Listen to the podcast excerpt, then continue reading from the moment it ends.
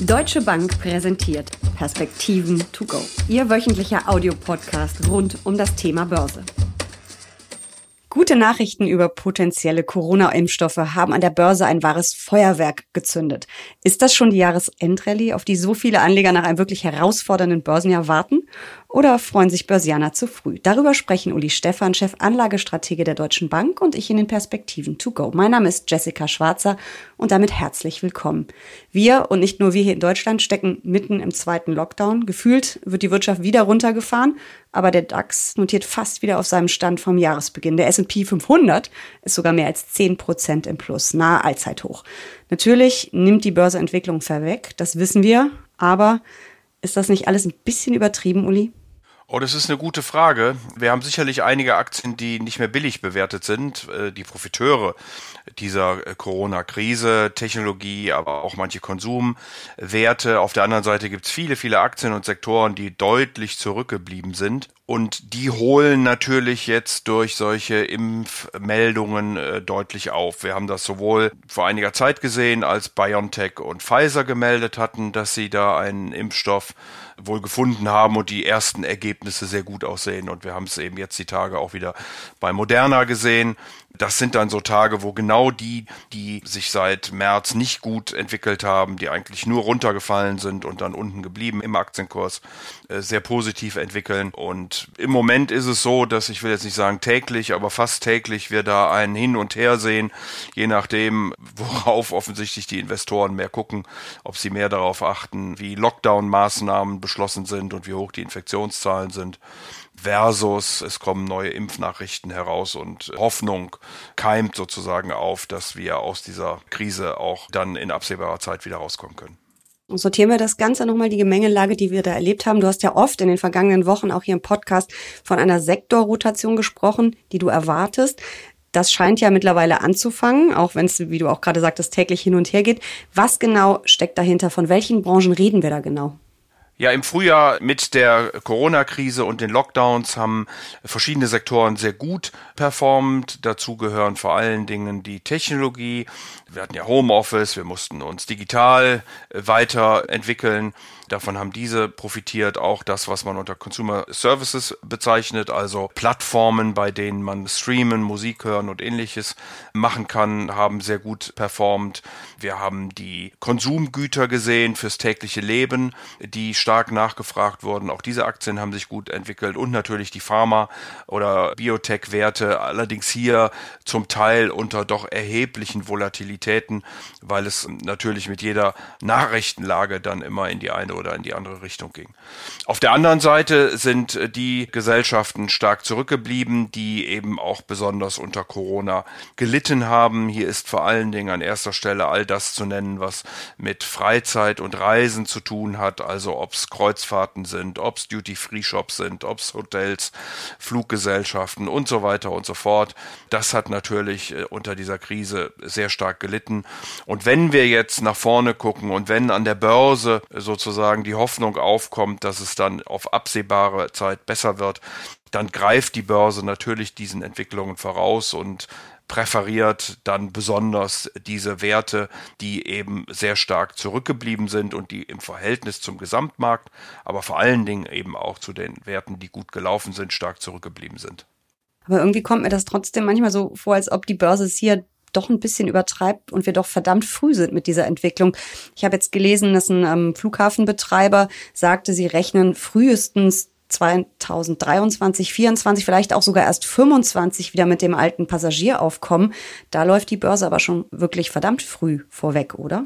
Das finde ich gar nicht, wenn man sich vorstellt, dass bei vielen Flughafengesellschaften oder Airlines die Kapazitätsauslastung heute vielleicht bei 10 oder 20 Prozent liegt und die Kurse eben auch um 80, 90 Prozent eingebrochen sind dann würde natürlich schon eine Erholung auf Kapazitätsauslastungen von 40, 50 Prozent zu deutlichen Kurssteigerungen führen. Und genau das sehen wir an den Börsen. Also wir sehen nicht bei diesen zurückgebliebenen Aktien, dass sie in der Nähe der Alltime-Highs wären oder ähnliches, sondern wir sehen jetzt so gerade erste Zuckungen mal wieder nach oben und da ist noch eine Menge Platz, wenn man sich die Vorkrisenniveaus eben anguckt.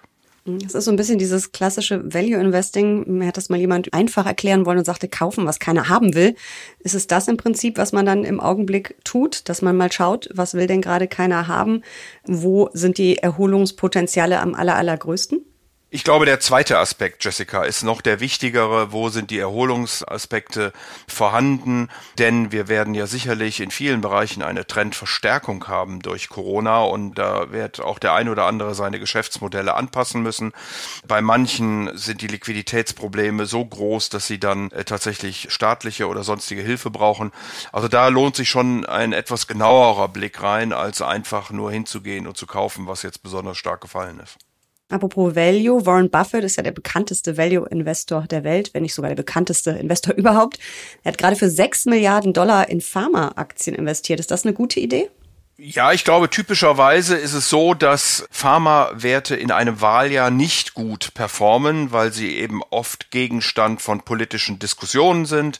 Wir reden über beispielsweise Medicare for All, wir reden über die Deckelung von Medikamentenpreise. Das gilt ja nicht nur für die USA, sondern das gilt ja auch für Europa, äh, dass wir permanent Diskussionen natürlich über die Gesundheitskosten haben und wie man diese denn potenziellerweise einfangen kann. Die Wahl ist jetzt vorbei. Wir haben sicherlich einen Trend hin zu mehr Gesundheit, zu besserem Leben und, und diesen Dingen mehr, auch sicherlich mehr Vorsorge. Und ich könnte mir schon vorstellen, dass diese Gesundheitsaktien im nächsten Jahr davon profitieren werden. Auch hier muss man genauer hingucken. Wir haben sicherlich einen bunten Strauß, nicht nur Medikamentenhersteller, sondern wir reden ja auch über Versicherungen, wir reden über Krankenhausbetreiber und so weiter und so fort. Und auch hier lohnt sich dann ein genauerer Blick. Aber ich bin schon der Meinung, dass Gesundheitsaktien im nächsten Jahr einen Blick wert sind. Vieles scheint ja gerade wirklich für Value-Titel ähm, wirklich zu sprechen. Ist Growth dann komplett abgehakt? Wie geht's mit den Tech-Aktien weiter? Ja, die Technologie ist eben der große Profiteur der Krise gewesen. Technologie ist mit Sicherheit der langfristige Trend. Aus meiner Sicht stehen wir gerade erst am Anfang der ganzen Entwicklungen um 5G herum und diese Technik ermöglicht ja dann erst, dass wir über selbstfahrende Autos, über Sensoren, über Internet of Things und, und, und äh, sprechen.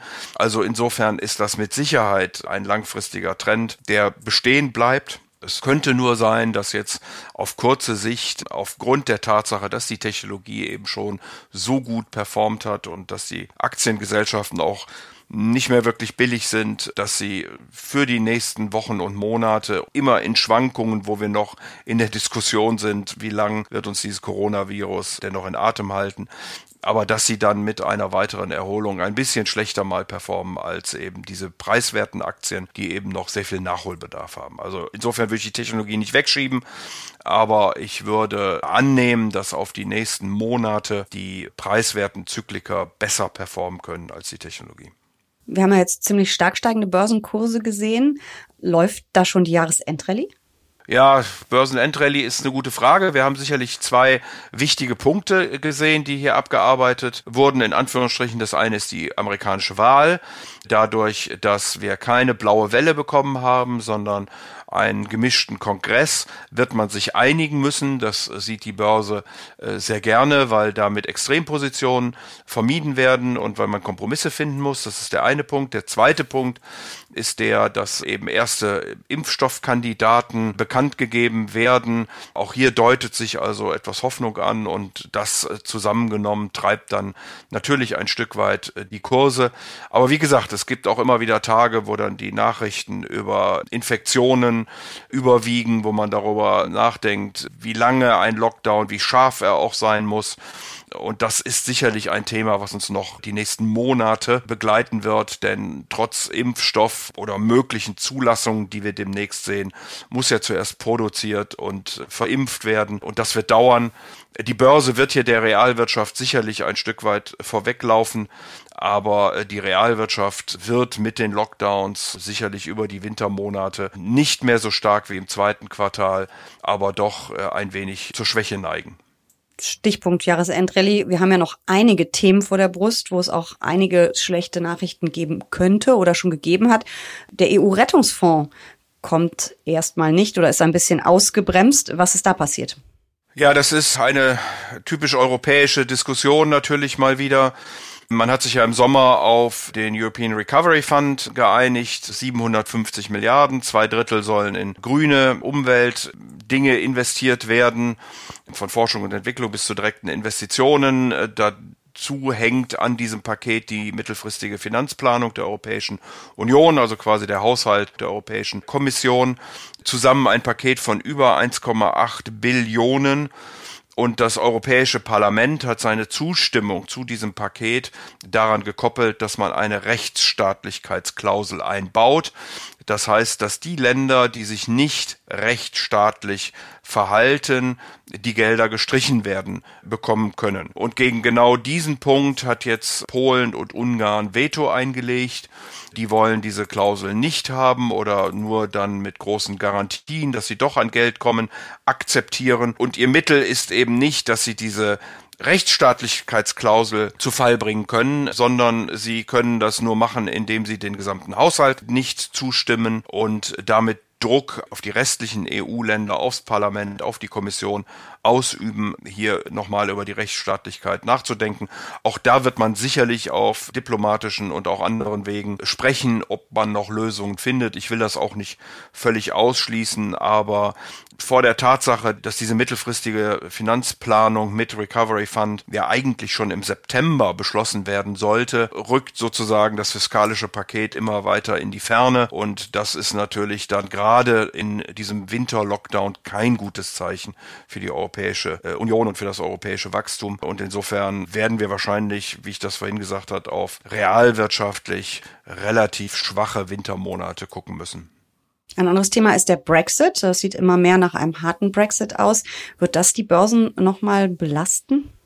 Das hoffe und glaube ich eigentlich nicht, weil wir uns ja jetzt seit viereinhalb Jahren auf dieses Thema vorbereiten können und konnten, weil man ja auch seit vielen Monaten, um nicht zu sagen Jahren, schon miterleben konnte, wie schwierig eigentlich die Verhandlungen sind.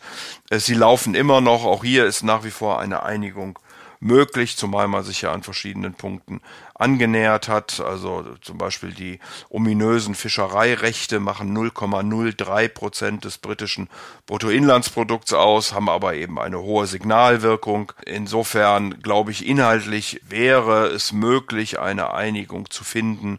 Es muss aber auch der politische Wille da sein, natürlich von beiden Seiten, aber eben auch von der britischen Seite. Und bin gespannt. Die nächste Verhandlungsrunde geht in Brüssel weiter, äh, ob und wie man noch eine Lösung finden wird wird. Ähm, die Ratifizierung in diesem Jahr halte ich für fast ausgeschlossen. Also insofern könnte ich mir vorstellen, dass es äh, Verlängerungen, Übergangsfristen gibt und man dann im nächsten Jahr im Zweifelsfalle weiterverhandelt. Übergangsfristen ist auch ein gutes Stichwort. Äh, die Amtsgeschäfte in den USA müssen von Donald Trump an Joe Biden übergeben werden. Müssen, müssten, muss es eigentlich heißen. Die Trump-Regierung stellt sich da ziemlich quer. Kann das nochmal für Turbulenzen an den Märkten sorgen?